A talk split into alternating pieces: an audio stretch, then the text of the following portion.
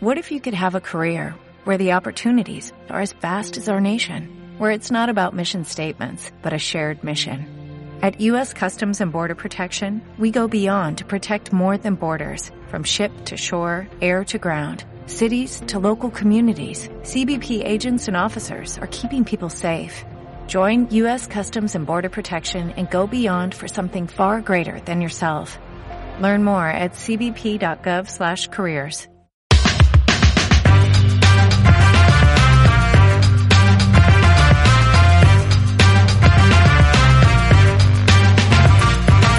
Hola, soy Ana Vallabriga, escritora a cuatro manos con David Zaplana de novelas de misterio. Bienvenida, bienvenido a mi podcast, un espacio quincenal donde trato de profundizar en el mundo de la literatura y lo hago a través de entrevistas que espero que te resulten educativas, inspiradoras o sorprendentes. Si quieres apoyar este proyecto solo tienes que darle a me gusta, dejar un comentario o compartir los episodios. Cuanta más visibilidad tenga el podcast, a más personas podrá llegar. Y recuerda que un mal día siempre lo puedes convertir en un día de libros. Arancha Portavales fue primero funcionaria de Hacienda y después funcionaria de Hacienda y escritora. Comenzó con el microrelato y publicó más adelante varias novelas. La última, Sobreviviendo, la historia de una enigmática mujer, Val Valdés, que se entrega a la policía como culpable del asesinato de un antiguo compañero de colegio. Bienvenida, Arancha. Hola, Ana, qué, qué placer estar aquí contigo. Gracias por, por invitarme, ¿no? No, gracias a ti, que sé que me estabas comentando que tienes eh, mucho lío de trabajo a horas intempestivas, porque estamos grabando a las 7 de la tarde y sin embargo, como funcionaria, esto que dicen, ¿no? La, la teoría está de, no, cuando eres funcionario ya está, haces tu horario y ya te vas. Mm, Pues en el caso de Arancha, no. Los caminos de la función pública son inescrutables, como los del crimen en la literatura. Bueno. Uno nunca sabe, nunca sabe. Bueno, y tan inescrutables como, como esta, la historia misma de la publicación de Sobreviviendo, eh, es curiosa en sí misma, ¿no? También es un poco inescrutable. Cuéntanos cómo ha sido este proceso. Bueno, Sobreviviendo es la, la- mi primera novela realmente y cuando la gente que se aproxime a ellas, eh, después de haber leído las, las mías anteriores, se va a extrañar porque es como muy distinta, pero es verdad porque nace como una novela por entregas, al estilo de, de esas novelas del siglo XIX de Dickens, ¿no?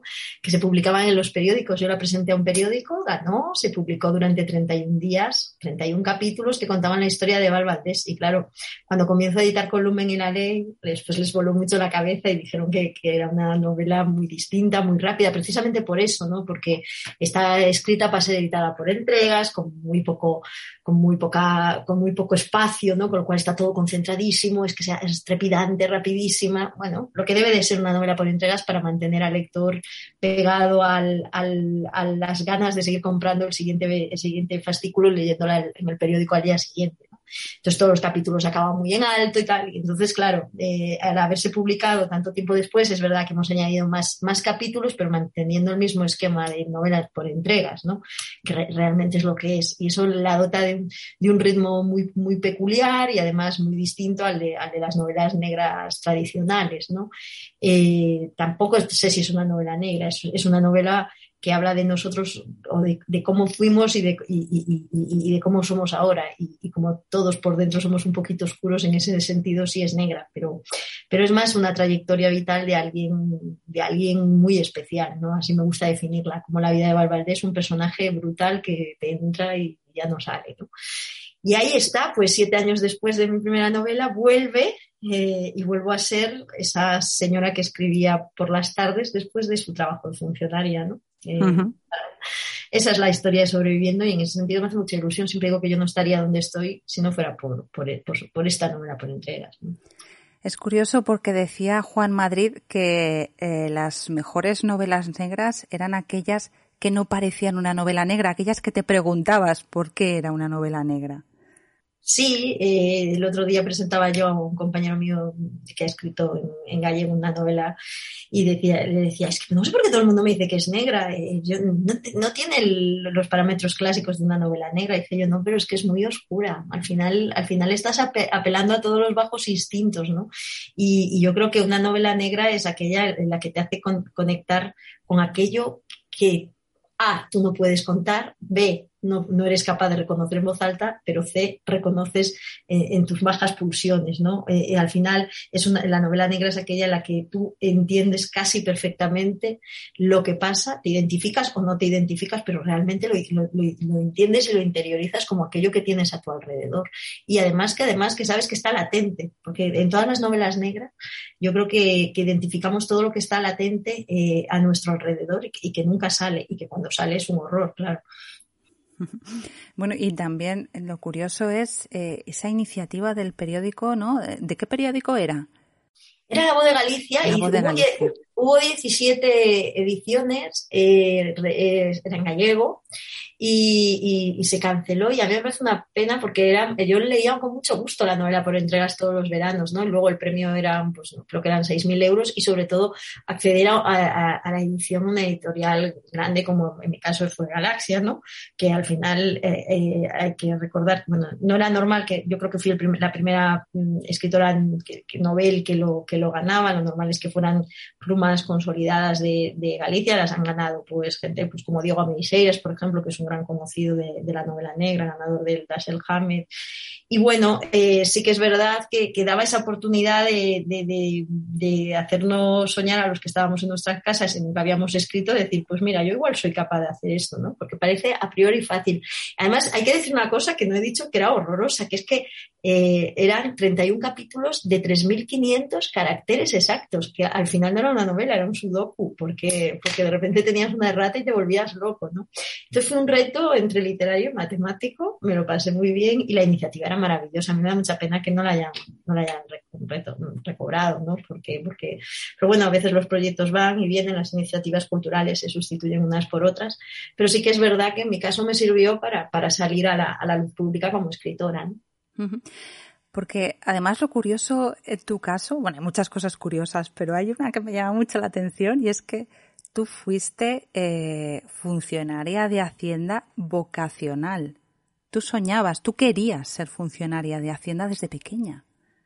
Sí, yo con 12 años sabía que quería estudiar Derecho y ya desde, desde pequeña no, pero desde el primer curso de Derecho tuve claro que me gustaban los derechos públicos y la Hacienda y, yo fui encaminada siempre en cuanto, yo siempre decía que no quería ser abogado, porque todo el mundo da por hecho que toda la gente que estudia Derecho quiere ser abogado y ni, ni tan lejos, ¿no? O sea, quiero decir, yo conozco mucha gente que estudia Derecho y quiere ser juez o quiere, en absoluto, quiere ser diplomático, en absoluto quiere ser abogado, ¿no? Parece que todo se circunscribe a eso. Yo, yo quería, tenía vocación de, de, estudiar eh, Hacienda Pública y efectivamente oposité al cuerpo de finanzas, que es un cuerpo muy fastidiado, para los que oposita lo sabemos, y aprobé primero el grupo A2 y después el grupo A1.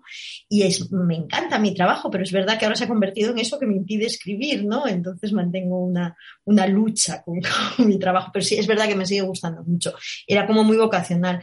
De todas formas, yo me acuerdo una vez que me estaba entrevistando Carlos Alsina y me decía, pero ¿qué pasa por la cabeza de alguien, de un joven de 20 años, para que quiera ser inspector de Hacienda? Dice, estás, me dice, estabas mal desde antes. Eh, no sé, siempre me apetece y reconozco que además que alguien, alguien tiene que velar por las cuentas públicas, ¿no? Sí, sí, sí. Pero bueno, desde antes, claro, él se refería, o sea, que ya escribir novela negra, aunque no solo has escrito novela negra, de hecho, pero bueno, ya indica que la cabeza bien no está, lo otro ya lo anticipaba, ¿no? Pero ¿cómo, cómo surge, cómo comienza tu interés por la literatura?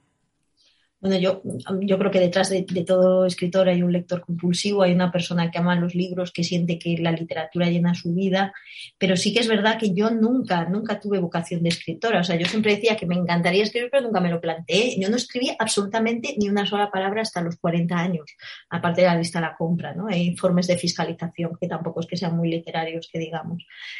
Pero sí que es verdad que entré, yo entré en lo que se llama la plena crisis de los 40. O sea, un día me miré al espejo y no, no me gusté a mí misma. O sea, entré en gran crisis. O sea, yo lo, cuento un poquito en La vida secreta de Úrsula Vaz. No fue tan exagerado porque allí aquello es un personaje de ficción y todo está evidentemente muy, muy exagerado. Pero sí que es verdad que un poco llegó ese momento en que, en que dije, yo necesito hacer algo más. Y, de repente me puse a hacer microrelato, pero por una cuestión de, de extensión. Decía, yo no voy a poder escribir una novela, pero sí puedo escribir un cuento de 100 palabras o de 200. Y así empecé, pero empecé a ganar concursos, eh, empecé, conocí un editor, me, dijo que le mandara algo, me dijo que me quería publicar un libro, de repente yo tenía contrato editorial y no tenía libro, decía yo, es que voy al revés que todo el mundo, todo el mundo tiene un libro a que va de editorial en editorial. Empecé con el microrelato y al momento, cuando vi lo de la novela por entregas, en este caso la sobreviviendo, dije, yo esto lo puedo hacer porque es cortito, porque yo me manejo muy bien con muy pocas, al venir del mundo del microrelato, yo soy capaz de contar muchas cosas con muy pocas palabras. Exactamente al, contrario de lo que hago en mi vida real. O sea, que hablo muchísimo y utilizo muchísimas palabras. Entonces ahí fue cuando me senté y tuve claro que quería hacer una novela cortita y, no sé por qué me fui al, me fui al thriller. Yo creo que, que, me, fui al, me fui al crimen, me fui a la, a la parte oscura. Yo creo que, es, es, en ese sentido me sentí muy identificada. Luego justo después hice una novela intimista que no tenía nada de thriller y, que triunfó muchísimo. ¿no? Yo siempre digo que para mí, más, más allá de los temas o de las tramas, mejor dicho, eh, me gusta hablar de, de las personas. ¿no? Y es, yo creo que es lo que a mí se me, da, se me da bien. Y por eso la gente se lo pasa también leyendo Sobreviviendo, porque al final entra dentro de Valdés y, al principio la juzga, pero luego la entiende, con lo cual ya no la juzga. Entonces, eh, yo creo que eso pasa con todos mis personajes, pasa con mis, con mis asesinos, pasa con mis detectives, pasa con la saga de Abad y Barroso, pasa con las mujeres del contestador. Yo creo que, al final es eso, que al final me gusta contarlo. y sí que es verdad que me ha cambiado la vida, porque ahora ya voy por la vida no viviéndola, sino observándola para ver cómo la voy a contar. Y eso sí que ha sido brutal y es un clic que he hecho en mi cabeza, ¿no? Pero también es verdad que, soy mucho más feliz desde que escribo. A raíz de esto que comentas, decía Isaías Berlín que había dos tipos de, escritores, los escritores erizo y los escritores zorro. Que los escritores erizos son aquellos que se encierran en sí mismos eh, en busca de las historias, ¿no? y, los zorros, pues, buscan historias, salen en busca de historias distintas en, cada libro. ¿Qué tipo de escritora eres tú? Pues yo creo que, mira, primero yo creo que salgo y observo. Yo siempre digo que yo cada viaje que hago vuelvo llena de 10 novelas. Para mí un aeropuerto me da de sí. Yo siempre digo que, es una pena que Santiago Compostela no tenga metro, porque yo, yo iría a, novela por semana, ¿no? Entonces soy, soy, voy captando, mm, observando, voy captando la vida, pero luego al mismo tiempo cojo esa realidad, la meto dentro de mí y es como si la pasara por, por, un turmis y, la, y la aranchizo, la portabalizo y, de repente eh, todo, todo lo que yo soy eh, reviste esa realidad ajena. Eh, por eso me pasa que muchísima gente me dice que cuando lee mis novelas, si me conoce, me dice que me reconoce, pero me dicen luego algo mucho mejor. Me, dicen, empecé la novela y te veía a ti. Y luego me dicen, y acabé la novela y me vi a mí. Y yo creo que es por eso, ¿no? Porque al final me gusta mucho universalizar nuestras pasiones, nuestros deseos, nuestros miedos y, luego darles mi perspectiva. Por eso la gente que me conoce dice que me ve a mí, pero a que no me conoce o, que realmente escarba dentro de ella se, se acaba viendo a ella misma. Yo creo que la literatura hace un poco eso, universalizar todo lo que, todo todo, todo lo que nos pasa para hacerlo un poquito de uno. Por eso la, literatura remueve, por eso la literatura ayuda, por eso la literatura es catarsis, es, consuelo, es emoción, es miedo, porque, porque realmente la literatura de que realmente merece la pena es aquella que te, que te obliga a hacer todo eso, a verte por fuera y a verte por dentro. Sí, eso te va a decir que no toda la literatura consigue esa universalidad, ¿no? La tuya está claro que sí, porque además prueba práctica es que, tus obras han sido traducidas a varios idiomas. Pero, em, ¿cómo crees tú que conectas pues con, tantas personas distintas y con tantas personas de, culturas distintas? Yo, es lo que te decía, yo, por ejemplo, mi libro más traducido, que es Dejes un mensaje después de la señal, que no son más que cuatro mujeres hablando con un contestador automático, ¿no? Eh, he recibido mensajes de, gente de todos los lados pero realmente mensajes muy parecidos. Y es porque es lo mismo que digo yo, porque es que hay cosas que son atemporales el miedo a la muerte, la relación con un hijo, el desprecio hacia aquellos que te han hecho daño, el desamor, eh, la enfermedad. Hay determinadas cosas que son muy universales y que no conocen ni de cultura, ni de edad, ni de religión, ni de espacio. Y entonces, para mí, es que no hay diferencia entre un mensaje que me manda una señora de Alemania o una señora. Ayer me colgaron un mensaje maravilloso en Twitter sobre sobreviviendo y me decían, jo, qué fuerte ese personaje de Valvaldés, me quiero quedar a vivir con él. Y luego añadía, lo estoy traduciendo para mi, más, para mi trabajo de fin de grado en Italia. Y era un chico italiano, ¿no? Entonces dices tú, claro, es que Valvaldés es un personaje que te deja con la boca abierta, vivas en Italia o vivas en Tegucigalpa. O sea, tiene una fuerza brutal, ¿no? Y lo mismo me pasaba con las mujeres del contestador o lo mismo. Mm, entonces, yo creo que la, capacidad de que el lector empatice con, con tus personajes es haciéndolos humanos. Y los haces humanos cuando los cuentas desde dentro, no, no, desde fuera. Si es que a mí se me da fatal decir si alguien es rubio o tiene el pelo verde o azul fosforito pero cuando acaban los libros la gente sabe cómo siente, eh, cómo siente eh, Val Valdés o cómo se portaría si al día siguiente alguien pues, le temblara la puerta de su casa y amenazara con algo, ¿no? Porque todos saben cómo va a, va a reaccionar Val Valdés, porque todos saben y conocen al llegar a la última página cómo es Val Valdés y estarán de acuerdo con lo que hace o no, y se sentirán identificados o no, pero al final, si tú conectas al lector con el personaje desde las tripas, el, personaje llega al lector. Mucho más que si sabe si es rubio o, de ojos verdes o, mide un metro ochenta. Eh, yo creo que la forma es conectándolos por el ombligo, por el corazón, por el cerebro, por, por, las vísceras. Hay que, a los personajes hay que, mis personajes son reversibles, están dando la vuelta y tienen todos sus órganos ahí. ¿Tú, crees que eso que tú consigues con tus personajes es porque hay ciertas motivaciones que son universales o, simplemente porque tú las explicas, otros autores, pero tú en concreto las explicas tan bien o, o, de una manera tan literaria o tan buena que llegan a conectar con los lectores? Es decir, ¿es un tema de cómo escribes o de que realmente hay ciertos temas que sí son universales y otros no? Pues yo creo que de las dos cosas. Mira, para mí la forma es súper importante. Quiero decir, hay gente que lee mis capítulos que son muy cortitos y te parecen microrelatos y mm. algunos parecen autoconclusivos, porque es verdad, vengo del mundo del microrelato y yo cojo una excusa y con una excusa, con un paraguas, un paragüero a un capítulo, ¿vale? Eh, o cojo como excusa, eh, no sé, cualquier cosa, ¿no? Y con eso hago, un capítulo y conecto el principio con el final y, eso a la gente, que, son como juegos metaliterarios, le hace gracia. Pero también es verdad que más allá de la forma está, el tema. Y al final, eh, cuando yo cuento en La vida secreta de Ursula Bass la crisis de existencial de alguien de mediana edad que de repente un día pues se cansa de, su vida o de su monotonía o de su vida familiar o, de repente se siente encerrado en su propia casa, en su propio estudio, en su propia y decide salir y romper con su vida. Al final eso es que me, algo que, le está pasando a Ursula pero que le está pasando al vecino del cuarto cuando, cuando a, o a la vecina del cuarto cuando dejó a su marido y se ha pirado con uno de 32 a vivir la vida loca a La Habana. Y quiero decir que al final eso es algo, pero que hay, hay a quien le da por ahí o hay a quien simplemente le da por ponerse a escribir libros. No estoy hablando de mí, evidentemente. Pero, pero quiero decir que, al final eso es muy universal, porque hay una edad en la que todos descubrimos, y es que el tema de los en que la vida era algo más que eso. Entonces eh, empezamos, cambian nuestros órdenes de prioridades. O al final, como en Belleza Roja, eh, todos eh, empezamos a asumir cuál es el peso de nuestras decisiones en la vida de los demás y al final nos damos cuenta que lo que hacemos puede acabar matando a alguien o puede acabar cambiándole la vida a alguien.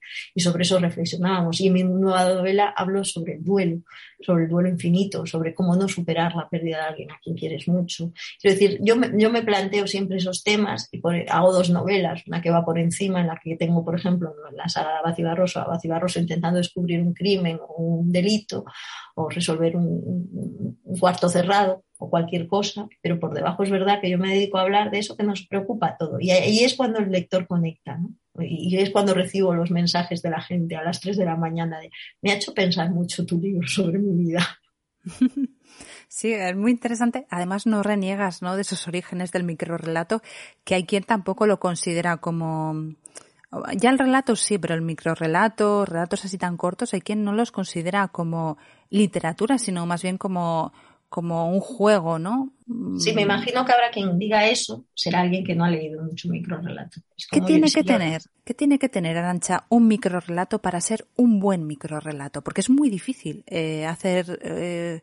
Un microrelato es una historia muy pequeña que hace que te golpea, que te parte en dos, que te, que te hace pensar, que te exige que te metas dentro y lo interpretes, que es distinto cada vez que lo lees un muy buen microrelato, lo lees hoy entiendes una cosa y lo lees al día siguiente y entiendes otra.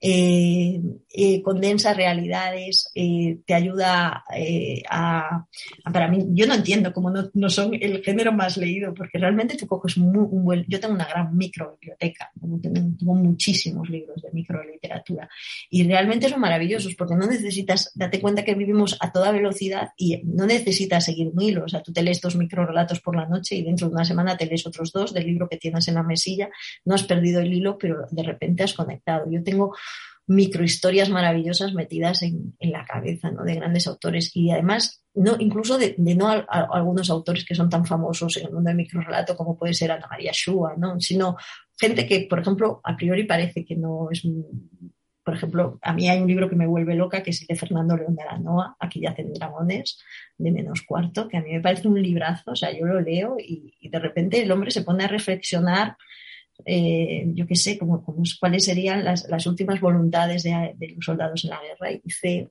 hace la lista completa o, de repente se pone a, reflexionar cómo sería la vida de un bajo que naciera en un cuerpo de un alto, de un alto que naciera en un cuerpo de un bajo, pero te das cuenta que eso al final está hablando de muchas cosas.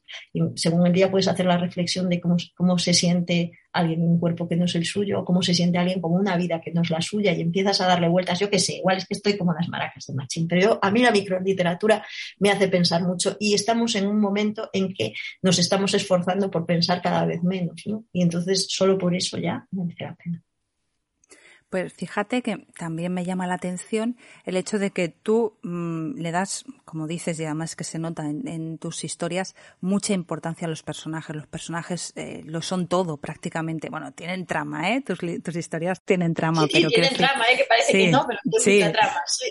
Eso dejémoslo claro. Pero al margen de eso, eh, le das eh, mucha importancia a los personajes. Sin embargo, en un micro relato, ahí tienes que abusar a veces, o tienes que utilizar, mejor dicho, em, otras fórmulas para crear personajes. Tienes que acudir a lo mejor a los estereotipos o a los arquetipos, a estructuras ya muy que van a conectar rápidamente, ¿no? con el lector. El lector va a entender rápidamente a quién tenemos como protagonista.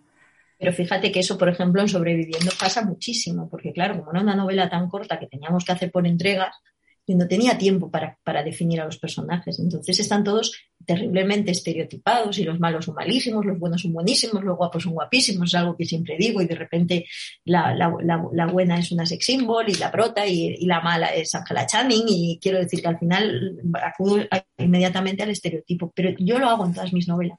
Creo que no hay nada más maravilloso que para meter a un lector dentro de una novela que plantearle al principio unos personajes tremendamente estereotipados y todavía hay algo mejor que es destruirle el estereotipo a medida que avanza la novela eh, y dejarlo un poco con la boca abierta, ¿no? Yo, por ejemplo, y siempre lo digo, la gente cuando lee Belleza Roja empieza con esos seis personajes en, una casa con una niña muerta y están tremendamente estereotipados.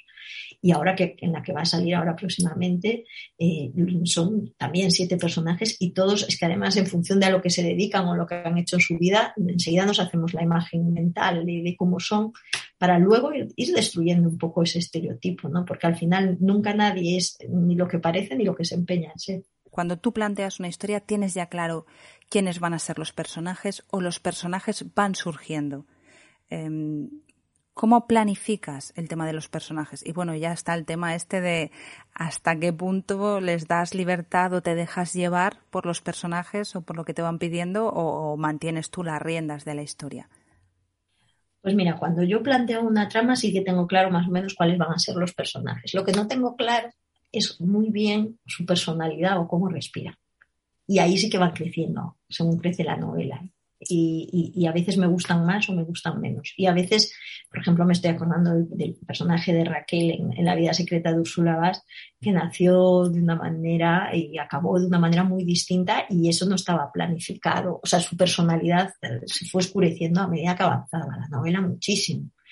Y, me ha pasado también con dos personajes de la nueva novela, con, bueno, vamos a decir el título de la nueva novela y así anunciamos. Pues sí, yo creo que sí la nueva novela de la saga Baci Barroso, El hombre que mató a Antía Morgade, se titula. Tengo dos personajes que no voy a decir cuáles, pero es verdad que cuando empezaron eran muchísimo más inocentes y a medida que la novela avanzaba se me iban oscureciendo de una manera brutal. Y es verdad que la novela o la trama, o según los personajes acaban interactuando con, la trama, eh, los personajes van adquiriendo unos matices que, eh, yo personalmente no los tenía porque sí que es verdad que me hago un, pequeño esquema de quiénes van a ser los personajes y cuál va a ser su rol, pero un pequeñito esquema, ¿eh? ya te digo, una, libreta, una libreta, una hoja y pico es lo que me ocupa a mí una novela. Y, luego sí que es verdad que cuando van creciendo, pues van adquiriendo esos matices, van, van llenándose de color, a veces de color claro y a veces de color oscurito, que es el que nos gusta. ¿no? ¿Cuándo sale la novela? En febrero, creo. Los dos idiomas, en gallego y en castellano. ¿La has traducido tú también o...? Sí, sí. Eh, generalmente suelo hacer el manuscrito de gallego y traducirlo al castellano y así suelen salir como traducción al castellano, pero es verdad que esta he trabajado mucho en castellano porque me han hecho muchas notas de edición en Lumen. Con lo cual, ya no sé, no, no puedo decir en qué idioma lo he escrito sin mentir. Creo que los dos. Qué interesante. Sí, sí, es un proceso muy complicado que a veces comparto con mis compañeros que dicen, pues yo lo escribo toda la vez, luego tal, luego voy metiendo los cambios, luego tengo los dos Words abiertos, luego no, luego y yo al final acabo haciendo seis veces el manuscrito. Primero lo hago, luego lo traduzco, después meto cambios en uno y vuelvo a traducir al otro, voy, vengo, vengo, voy.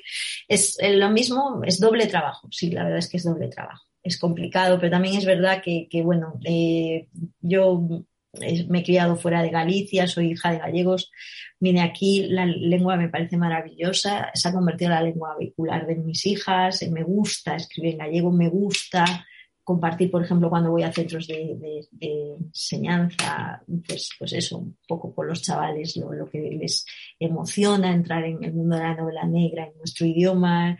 Eh, no sé, me, parece emocionante estar haciendo algo actual, algo que gusta, algo que me acerca al público joven. Y, y, luego muchísima gente también me dice, es que yo hacía mucho que no leía en gallego, gracias a ti lo hago. Y, todo eso sin perder la vocación universal, porque, porque me encanta estar traducida al castellano, me encanta publicar con Lumen, me encanta el sello y estar rodeada de, de, de, esa gran editorial que, es Lumen dentro de Penguin Random House, para mí también es una maravilla. ¿no? Entonces, me gusta y agradezco a mis editores que siempre me lo pongan tan, tan fácil ambos, que se coordinen, que, no me pongan trabas para, publicar en uno y otro idioma. Bueno, eso es casi un milagro, pero el que haya esa coordinación ¿no? entre editoriales, aunque bueno, también es verdad que tienen públicos diferentes y que, es una el tema del idioma no ya marca un poco a quién va dirigida. Sí, es eh, verdad es verdad que cada, es verdad que el que me lee no me lee en castellano, el que me lee en castellano no me lee en gallego, y además que yo siempre digo que es una riqueza. Al final son las sinergias, se unen, una novela al final traducida acaba teniendo más empuje en el otro idioma, Eso, y, lo es, o sea, es real. Estando acostumbrada de hecho, dices que a quién se le ocurre, ¿no? el primer título de tu primera novela, bueno, de, de, Sobreviviendo, ¿no? Un gerundio. Es tu segunda novela, Sobreviviendo. No, es mi primera novela. segundo libro. Hmm. Segundo libro.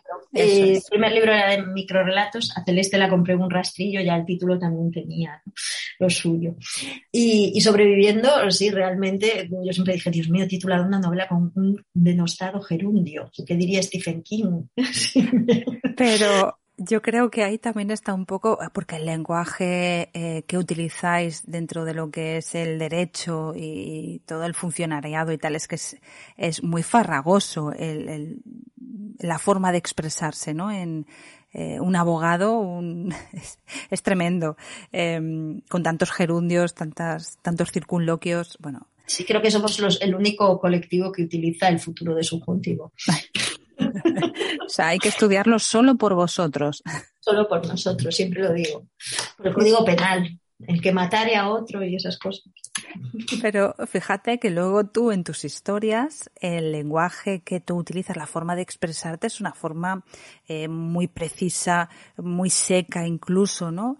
Em, ¿Cómo no te cuesta el cambiar de un registro a otro? ¿O es que a lo mejor dentro de tu actividad como funcionaria ya incorporas la parte literaria en vez de al revés? No, mira, fíjate que yo, yo siempre digo que hay que escribir fácil y que no hay cosa más difícil que escribir fácil. Eh, eh, es muchísimo más fácil, o sea, yo, yo en el mundo del microrelato aprendí que es mucho más fácil escribir, eh, que lo complicado era escribir en 100 palabras, no en 100.000, ¿no? que tiene una novela. Y, además yo creo que conectas más con el lector hablando como se habla en la calle, ¿no? Al final, a mí siempre me, me, ponen como ejemplo, me dicen, es que tus diálogos son muy creíbles, eh, una vez me puso uno, es que los, diálogos parecen de la calle, no, no, no, parecen literarios, no sé qué. Yo, es que los diálogos de la gente no son literarios, la gente no anda, no, anda por la calle declamando a Shakespeare, ¿sabes? Entonces, es, es verdad, me riñen mucho porque mis personajes, el otro día me encontré una señora que me dijo, eres muy mal hablada. Y dije yo, yo no, señora, mis personajes. La verdad es que le mentí porque yo sí soy muy mal hablada, pero ya no tiene por qué saberlo. Pero es que al final la gente que veo alrededor también habla bastante mal, ¿sabes? Entonces, si la gente... Eh, habla así, pues a mí me gusta incorporarlo. Y yo creo que, que tampoco eh, gana nada eh, eh, una novela hablando de, del reflejo iridiscente del rayo del sol cuando refracta dentro del vaso del agua, ¿sabes? Yo creo que, que yo creo que ya estamos mucho Personalmente a mí ese tipo de novelas no me gustan, salvo cuando se hacen con muchísima las cosas con mucha maestría. ¿no? Una de mis novelas negras, que para mí es negra, o por lo menos es, es policial, que es, el, nombre de la rosa, em, es evidentemente súper barroca y profusa, y no hay mayor, mejor descripción que se ha hecho en la literatura que esa portada de la iglesia del monasterio, ¿no? Y, está hecha de un, barroquismo increíble y a mí me parece maravillosa. Pero es que eso solo sale bien cuando el que lo hace es un genio, Eco. Y entonces, si no, igual es mejor limitarte a hacer una buena tortilla de patatas bien hecha que intentar hacer un solomillo Wellington si se te va a pasar. Pues igual es mejor dedicarte a hacer lo que sabes hacer bien hecho, ¿no? Por eso, y la economía del lenguaje yo creo que es fundamental. Yo creo que la gente cada vez más agradece, agradece que no tengas 16 páginas contando mmm, cosas que realmente no importan. A mí esta gente que me dice es que en, tu, en, tus novelas nunca te puedes saltar, pasar así páginas, como en algunas novelas que te vas pasando páginas. Y esa novela hay que pasar páginas, es que o está muy mal contada o, o lo que cuenta no es necesario. Una de las dos cosas. Uh -huh. Entonces yo creo que sí, hay que ir al, al grano. Pues vamos a ir al grano y te voy a hacer el cuestionario literario. Ay, a, miedo. ver, a ver qué me contestas. Qué Ay, qué miedo. Un clásico que te haya gustado. Uf. Eh, una vez me preguntaron 20 clásicos para el, para el periódico y allí los solté todos. Mira, yo creo que me voy a quedar con, con, orgullo y prejuicio, porque no lo leí hasta bastante tarde. Así del Insti, los que más me gustaron, así en modo clásico, creo que fueron La Regenta y Crimen y Castigo. Pero orgullo y prejuicio para mí reúne que es muy poco clásico y muy actual.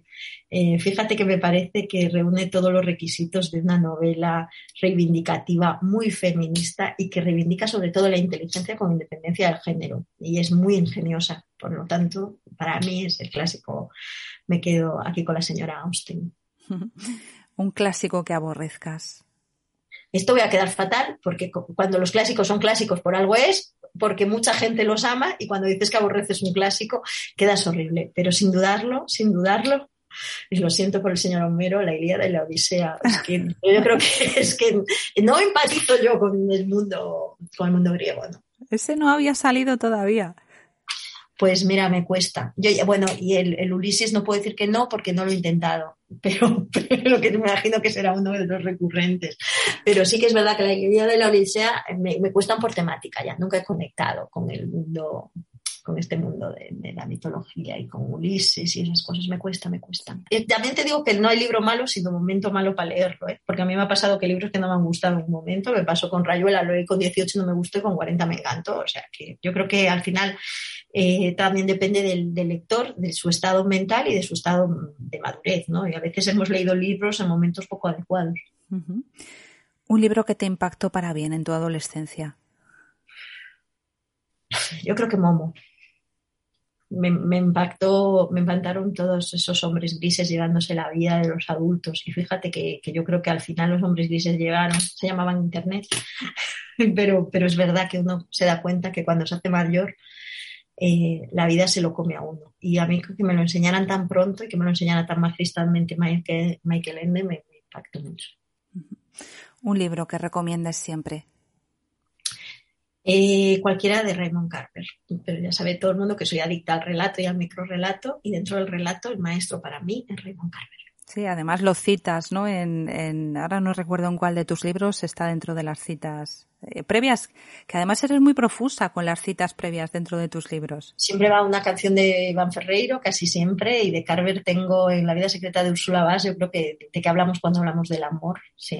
o una, cita, sí, de, Carver. A ver, me parece que Carver eh, nos enseña eh, con toda la suciedad posible cómo somos y cómo somos en nuestras relaciones y, la, y los pedazos de mierdas que somos en nuestra vida diaria. Y eso te hace sentir tan mal que solo por eso merece la pena leer a Carver, porque lo hace, lo hace, te hace sentir mal y, al instante te reconcilia casi contigo misma. Y dices, bueno, yo soy así de chunga, pero, pero aún tengo posibilidad de redención, ¿no? Hay que leer a Carver, leer a Carver, señores. Bueno, el libro que te estás leyendo. Pues uno de Lumen, empezado ayer, uno que tenía un eterno pendiente que tenía, eh, bueno, a ver si lo sé decir, de Jania Yana Gigara, es que soy incapaz de decir el nombre de esta señora, tan poca vida. Eh, además voy a él a ciegas, no sé ni de qué va, sé que todo el mundo dice que es maravilloso, enternecedor, increíble, tiene como mil páginas. Acabo de terminarme eh, El hijo del padre, de Víctor del Árbol, porque voy a estar con él este próximo sábado en, Alicante y me apetecía leerme el libro para, para compartir mesa, aunque no es necesario leer los libros de los compañeros de mesa redondas y a mí me, cuando puedo llegar mm, lo intento, pero eh, lo acabé ayer, me ha gustado muchísimo y ahora vamos a por tan poca vida. ¿Cómo es para ti un día de libros perfecto? Eh, para mí todos los días son días de libros y luego hay días perfectos y no lo son y cada vez son menos. Pero no sé, eh, un día de días perfecto es un día en el que no tengo absolutamente nada que hacer, nada me preocupa, algunas cosas me hacen feliz. Mira, me está viniendo a la cabeza uno que tuve en vacaciones este año, no el año pasado, en el que me leí Saber Perder de David Trueba. Estaba yo en una playa, después fui a comer a un restaurante que me gusta muchísimo, pero me acuerdo de ir con el pozo de la novela. ¿no? entonces, eso es un día de libros perfectos, un día en el que lo que te ha hecho sentir el libro te acompaña y te hace sentir mejor. Arancha, pues muchas gracias por habernos acompañado en este Día de Libros. Pues gracias a ti. Y, nada, eh, podemos despedir diciéndole a la gente que, haga mm, de su vida una vida con muchos días de libros, ¿no? Que me imagino que es, me imagino, no, ya te he oído, algún, he oído algunos podcasts y sé que es lo que siempre dices, que siempre es un buen día para un día de libros. Pues sí, siempre es un buen día. Y siempre es un buen día para hablar contigo, Arancha, de verdad. Lo he disfrutado muchísimo. Muchas gracias.